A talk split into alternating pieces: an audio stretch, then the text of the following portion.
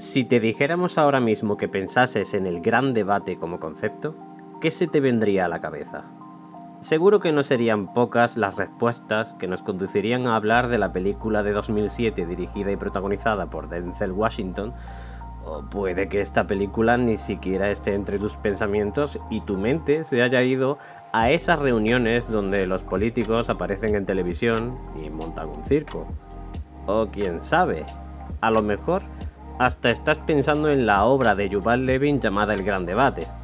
Si estás pensando en cualquiera de estas cosas, o si ninguna te ha venido a la mente, vamos a olvidarlas de inmediato porque hoy venimos a hablar de otro gran debate.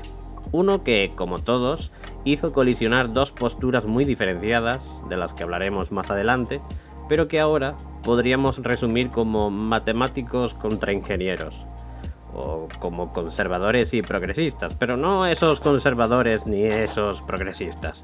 Será mejor que hablemos de ello más en detalle. Programando otra historia. Cada dos sábados en YouTube y Spotify. Síguenos. Pero como toda historia, vamos a comenzar por el principio. El origen de todo esto. Michigan, mayo de 1974. Congreso de ACM SIGMOD, por sus siglas Special Interest Group on Management of Data, o Grupo de Interés Especial en Administración de Datos, donde se congrega a expertos interesados en las bases de datos en mitad de un cisma, un cambio de era en la forma de trabajar hasta el momento. Charlie Bachman de General Electric había desarrollado en 1964 IDMS, por sus siglas Integrated Database Management System o Sistema de Administración de Base de Datos Integrada.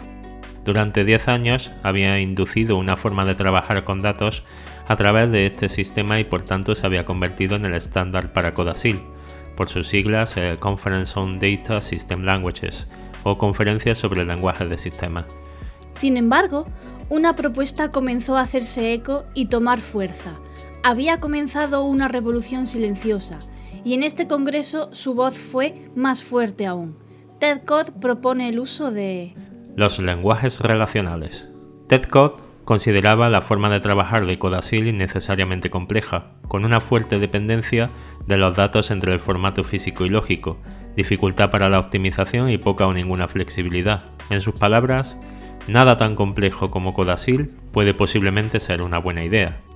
Las argumentaciones por parte de Bachman sobre la propuesta de Code eran en base a la dificultad de los nuevos lenguajes relacionales propuestos, la creencia de Bachman de ser imposible de implementar y que el sistema Codasil realmente podía hacer lo que los sistemas relacionales propuestos por Code hacían. En sus palabras, los programadores de COBOL posiblemente no puedan entender los innecesarios y complicados lenguajes relacionales. De hecho, el principal problema era el origen matemático de Ted Code. Code elaboró su lenguaje relacional con símbolos matemáticos. Grace Hopper, creadora del lenguaje COBOL, dijo en su momento acerca de este tipo de implementaciones yo había sido profesora de matemáticas. En aquel tiempo encontré un cierto número de estudiantes que no podían aprender matemáticas. Entonces me impuso el trabajo de hacer fáciles nuestros computadores para la gente de negocios.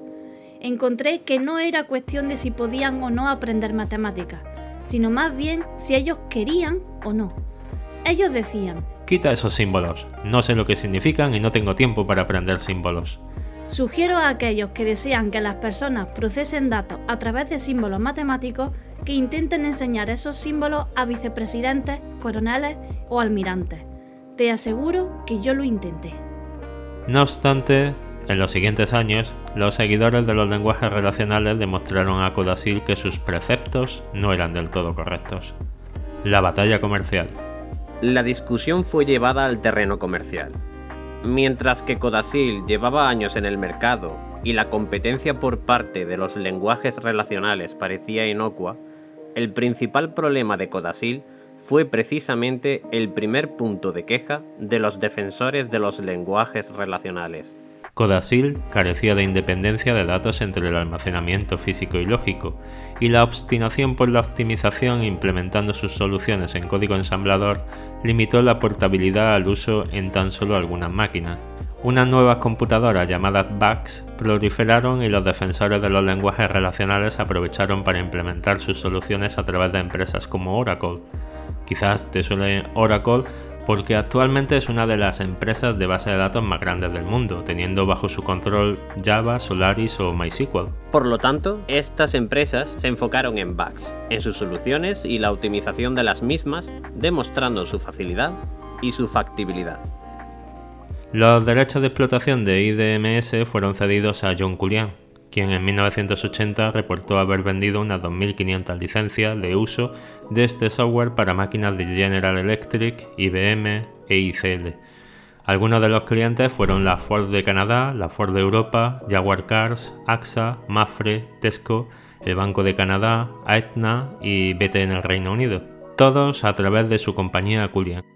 En resumen, teníamos a la empresa de Cullian comercializando soluciones IDMS en los sistemas IBM, General Electric e ICL y a Oracle e Ingress con soluciones relacionales en sistemas BACS principalmente, ambos manteniendo una competencia bastante reñida. IBM inclina la balanza. En 1976, los ingenieros del Laboratorio de Investigación de IBM presentaron los inicios de SystemR, la implementación de un lenguaje relacional que marcó un hito en la discusión entre los defensores del sistema de Codasil y los lenguajes relacionales, haciendo decantar la balanza. Según la introducción del documento presentado, en gran medida, la aceptación y el valor del enfoque relacional dependen de la demostración de que se puede construir un sistema que se puede usar en un entorno real para resolver problemas reales y tiene un rendimiento al menos comparable a los sistemas existentes en la actualidad. El propósito de este artículo es describir la arquitectura general y los aspectos de diseño de un prototipo experimental de sistema de gestión de bases de datos llamado System R, que actualmente se está implementando y evaluando en el laboratorio de investigación de IBM San José.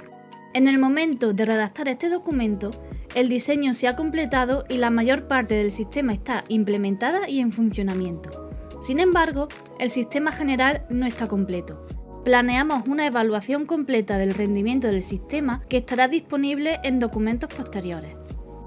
El documento también comenta otras iniciativas como SQL que comienzan a perfilarse como posibilidades avanzadas por parte del laboratorio de IBM en el Centro Científico de Cambridge con ayuda del MIT y del proyecto Ingress en la Universidad de California, Berkeley, implementando el lenguaje QAD.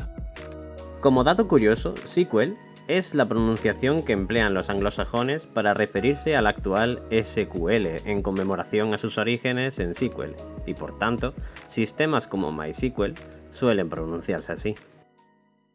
La sección de IDMS dentro de IBM intentó en varias ocasiones perpetuarse en Codasil construyendo implementaciones del lenguaje SQL sobre IDMS sin éxito. Aunque la victoria de Code y los lenguajes relacionales se veía cada vez más clara, no fue hasta 1984 con la salida de IBM DB2 cuando finalmente el mercado de Codasil en IBM tocó a su fin. Después de 10 años, IBM zanjó de forma definitiva el gran debate dando la victoria a COD y sus seguidores a través de la proliferación de cada vez más soluciones disponibles para los lenguajes relacionales. Pero este es solo un capítulo en la historia referente al almacenamiento de datos. Seguro que te suenan capítulos más recientes como el movimiento NoSQL o NewSQL. Y hasta aquí este episodio, pero la historia no termina nunca. Y puedes acompañarnos en nuestro próximo programa aquí en Spotify y también en otras plataformas de vídeo como YouTube. ¿Te atreves a acompañarnos a dar este paseo?